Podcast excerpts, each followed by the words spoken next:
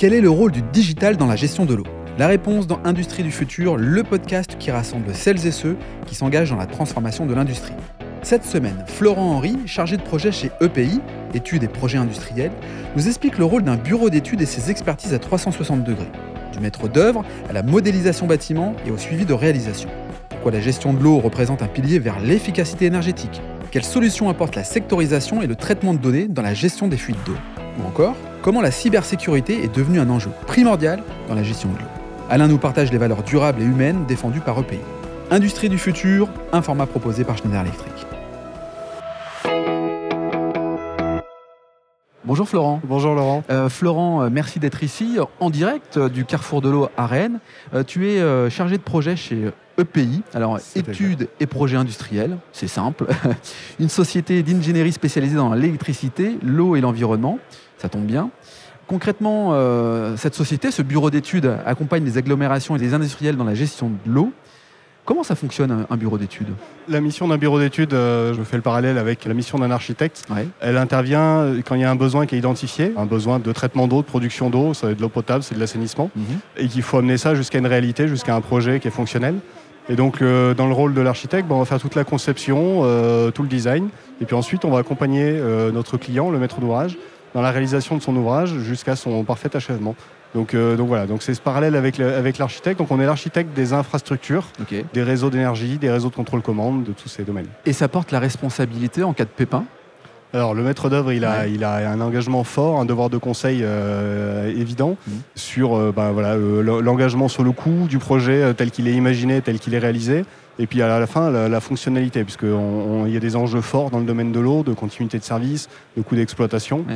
Donc voilà, on a, on a une vraie responsabilité là-dessus, ce qui implique bah, euh, que derrière, il y a des compétences techniques pour être à la hauteur de la mission qu'on nous confie. Ouais, j'imagine. Alors, peut-être que dans la question que je vais te poser, tu vas m'apporter cette réponse, mais qu'est-ce qui fait la différence entre un, non pas un bon chasseur et un mauvais chasseur, mais un bon bureau d'études et un, bureau d'études classique? Est-ce qu'il y a des critères, en fait, qui font qu'aujourd'hui, un bureau d'études doit s'adapter à son temps et quels sont ces critères? Ouais, euh, c'est une bonne question parce que c'est quelque chose qui est dans l'ADN de pays. Euh, en fait, on, on s'est positionné, nous, et on veut avoir ce positionnement de bureau d'études premium Ouais. pour une bonne raison, c'est pour reprendre le, le- le bon et le mauvais chasseur, euh, à mon sens, un bon maître d'œuvre, il doit avoir une connaissance assez précise de tout ce qui se pratique, c'est-à-dire de toutes les technologies qui existent, de toutes les contraintes de son client, c'est-à-dire qu'il doit être, il doit être dans le monde de son client, dans la bulle de son client, Mhm. pour être capable de lui apporter vraiment des, des solutions sur mesure et pas des spécifications au kilomètre Ouais. euh, qui seraient euh, du répété. euh, voilà. Un rapport de proximité, c'est ça que tu veux dire, avec une bonne compréhension des enjeux. Exactement. Ouais. Les, les enjeux, les problématiques. Et quand on est dans les problématiques de son, de son client, euh, voilà, on, on les comprend, on les vit avec lui parce qu'on a vécu des mises en service. euh, donc on, on a vraiment à cœur de lui amener la solution qui lui conviendra. D'autant plus que j'imagine qu'un bureau d'études comme le tien intègre forcément le digital. Ça foisonne dans tous les sens, il y en a partout. Comment fait-on pour euh, bien orienter ces choix qui intègrent le digital pour plein de raisons, plein de choses, la gestion, euh, l'anticipation euh, Comment on fait? Alors, il y a vraiment des approches différentes. On, on a des clients maîtres d'ouvrage qui ont une approche euh, de gestion voilà, très familiale d'ouvrage de plus petite mesure Mhm. et on essaye de leur apporter, de, de leur faire voir la plus-value de ces solutions. Donc là, ça veut dire qu'il faut, par des solutions qui sont compétitives, qui sont accessibles, faciles à mettre en œuvre et derrière à exploiter, bah, leur montrer euh, toute la valeur ajoutée de la data euh, qu'ils peuvent retirer de leur exploitation. Et, et puis après, on a des gros maîtres d'ouvrage qui, eux, exploitent des installations qui sont industrielles, euh, voilà, très importantes, qui sont déjà au fait de tout ça. Et là, il y a d'autres aspects qui vont venir se poser. Il y a plein de questions, notamment quand on parle de l'eau, bah, on parle de la cybersécurité. Oui, oui. On va parler bah, de la maîtrise des données, euh, de la gestion des données. parce qu'on peut remonter plein de données, mais encore faut-il en exploiter le- le- les informations essentielles, celles qui vont vraiment avoir une valeur. Donc, euh. D'autant plus que tu as exprimé la, la cybersécurité, euh, criminalité même, euh, on, on pourrait dire. C'est un sujet qui n'existait pas il y a une dizaine d'années. Ça s'accélère, enfin c'est un, truc quand même qui est fort. Là, on ne Ouais. rigole pas, quoi, parce que c'est quand même la santé des gens qui est en, qui est en jeu. C'est un, ouais, c'est un sujet qui est évident maintenant quand on travaille dans le domaine de l'eau.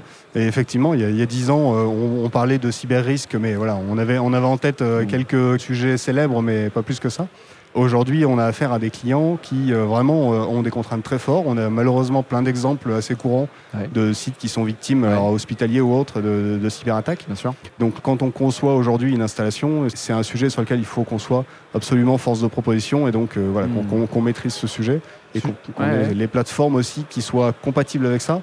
Aujourd'hui, voilà, sur le marché, les opérateurs qui sont capables de fournir des solutions qui soient certifiées par des organismes comme l'ANSI, etc., donc qui amènent un vrai gage de, crédibilité, de, sécurité, sont assez peu nombreux. Donc voilà, à nous de bien les connaître, de savoir les proposer. J'imagine que Schneider fait partie de ce groupe qui, répond à ces enjeux-là.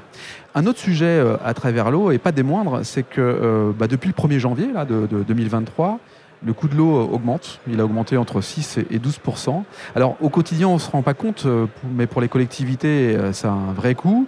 l'eau, en plus de ça, c'est extrêmement énergivore. Comment on peut réduire la facture dans tous ces nouveaux projets quand on voit finalement que l'eau se raréfie, se complexifie? Comment fait-on? Alors il y, a quelque chose que tu viens de dire qui est très vrai, c'est qu'en fait quand on parle d'eau, on parle d'énergie, surtout d'énergie. Il y a toute une partie de réseau qui ne se voit pas, il y a du pompage, il y a énormément de phases de traitement, etc. Mmh. On peut agir sur tous ces sujets-là. Il y a des solutions très performantes qui existent aujourd'hui, de, de, variation de vitesse, etc. Il y a plein de sujets techniques qui existent. On peut les combiner pour avoir des gains. Et après, on revient, ben, on parlait tout à l'heure du digital. Le digital associé à toutes ces briques techniques peut nous permettre d'aller chercher encore des pourcents d'économie. Donc aujourd'hui, le coût de l'eau, euh, bah, voilà, l'eau c'est une ressource qu'on trouve gratuitement, mais de plus en plus rare. Euh, et après, c'est tout son traitement, son acheminement qui, va, qui va coûter, euh, qui va coûter de l'argent. Donc c'est là-dessus qu'on va jouer, quoi. Exactement, et c'est là-dessus qu'on peut s'appuyer, bah, voilà, avec des solutions comme celle de Schneider pour apporter des solutions de, réduction. Bah, d'autant plus qu'on ne se rend pas euh, forcément compte quand on ouvre un, robinet. Hein, je pense que tout le monde a cette image en tête. Mais l'eau, ça voyage avant euh, d'arriver jusqu'à nos maisons. Tu, l'as exprimé. Euh, d'ailleurs, c'est l'une des grandes problématiques à laquelle sont confrontées les, collectivités et les entreprises, cette fois-ci. c'est les fuites d'eau un cinquième, 20%, enfin ça dépend des, des, communes, des villes, mais un cinquième en moyenne de l'eau est perdu dans les fuites. Là encore, le digital euh, est vraiment la réponse? Oui, bah, il y, a une réponse dont on sont en train de s'emparer. Euh, alors surtout les, grosses collectivités, les, métropoles, les, grandes villes, c'est la sectorisation. Que, en fait, c'est découper la distribution d'eau potable en, secteurs avec des comptages et être capable d'isoler justement les fuites, euh, de détecter ces fuites en faisant bah, des, comparaisons de mmh. comptage d'un segment à l'autre. Donc ça, ça nécessite beaucoup de mesures, mais après aussi beaucoup de traitement de données hmm. pour être capable d'identifier les points euh, sur lesquels euh, on a des grosses fuites et prioriser les investissements sur ces secteurs. Les fuites sont dues à quoi euh, finalement là, C'est pour certains, c'est des, réseaux qui sont vétustes. il y a des réseaux qui ont été enfouis il y a, plusieurs dizaines d'années, pour pas dire près d'une centaine. Donc on a des villes qui s'agrandissent de plus en plus. Je pense que les collectivités ont du mal à faire, à faire face aussi à tous les travaux neufs, tous les travaux de renouvellement c'est des réseaux qui à la fin finissent par lâcher par vétusté. Quoi. Vétusté, EPI, Schneider Electric, c'est une longue histoire oui, d'amour. Vous travaillez ensemble. On est ici sur le stand donc, de Schneider Electric. Comment un groupe et un, bureau d'études euh, arrivent à travailler ensemble sur des enjeux euh, qui sont euh, parfois différents d'une entreprise à une autre? Il y a deux points communs à EPI et à Schneider Electric. C'est déjà le domaine de l'eau. Euh, voilà, euh, historiquement, EPI euh, e a été créé autour de ce domaine. Et ce qui fait que quand on va chercher des solutions, on va naturellement se tourner vers Schneider Electric, puisque mmh. on sait que vous êtes très investi dans, dans, ce domaine, vous avez des solutions pertinentes à proposer. Et puis après, bah, il y, a, y, a, derrière toute l'ingénierie euh, qui est capable de nous accompagner. Aujourd'hui, quand on, nous, on prend l'engagement de mettre une solution chez un maître d'ouvrage, donc euh, de mettre en avant un fournisseur, derrière, c'est une exploitation qui va, qui va durer 20 ans, 25 ans, 30 ans. Donc voilà, donc il faut que ce soit appuyé sur des, sur des constructeurs qui, qui seront là durablement et qui seront euh, présents quand on aura besoin d'eux. très bien. On peut souhaiter longue vie à, à EPI. Comment fait-on pour entrer en contact avec toi? Ben, le plus simple pour être avec tout le pays, il y a une petite adresse, c'est euh, bonjour à 94.fr. Ah, très bien. Qui permet d'accéder à toute l'entreprise. Et puis après, en fonction des, besoins, euh, il y aura le bon interlocuteur pour répondre. Et puis j'imagine ton profil LinkedIn, euh, Florent Henry, on rentre en contact. Bon, merci, tout ça a été très clair. Merci, d'avoir participé au podcast Industrie du futur, un format proposé par Schneider Electric. Si cet épisode vous donne envie d'aller plus loin, c'est l'occasion d'en parler à Antoine Chart, directeur national des ventes. Bonjour Antoine. Bonjour Laurent. Antoine, peux-tu nous dire comment passer de l'idée aux actes lorsque l'on veut se transformer? Laurent, c'est très simple. Les sujets de transformation digitale, de décarbonation et d'électrification sont au cœur de la stratégie Schneider Electric. Et comme on a pu l'entendre dans ce podcast, l'ambition de Schneider Electric est d'accompagner les entreprises du territoire sur ces enjeux de transformation. Pour entrer en contact avec nous, rien de plus simple, le site internet www.se.com ou mon profil LinkedIn où je me ferai un plaisir de vous répondre. C'est très simple, merci Antoine. Merci Laurent.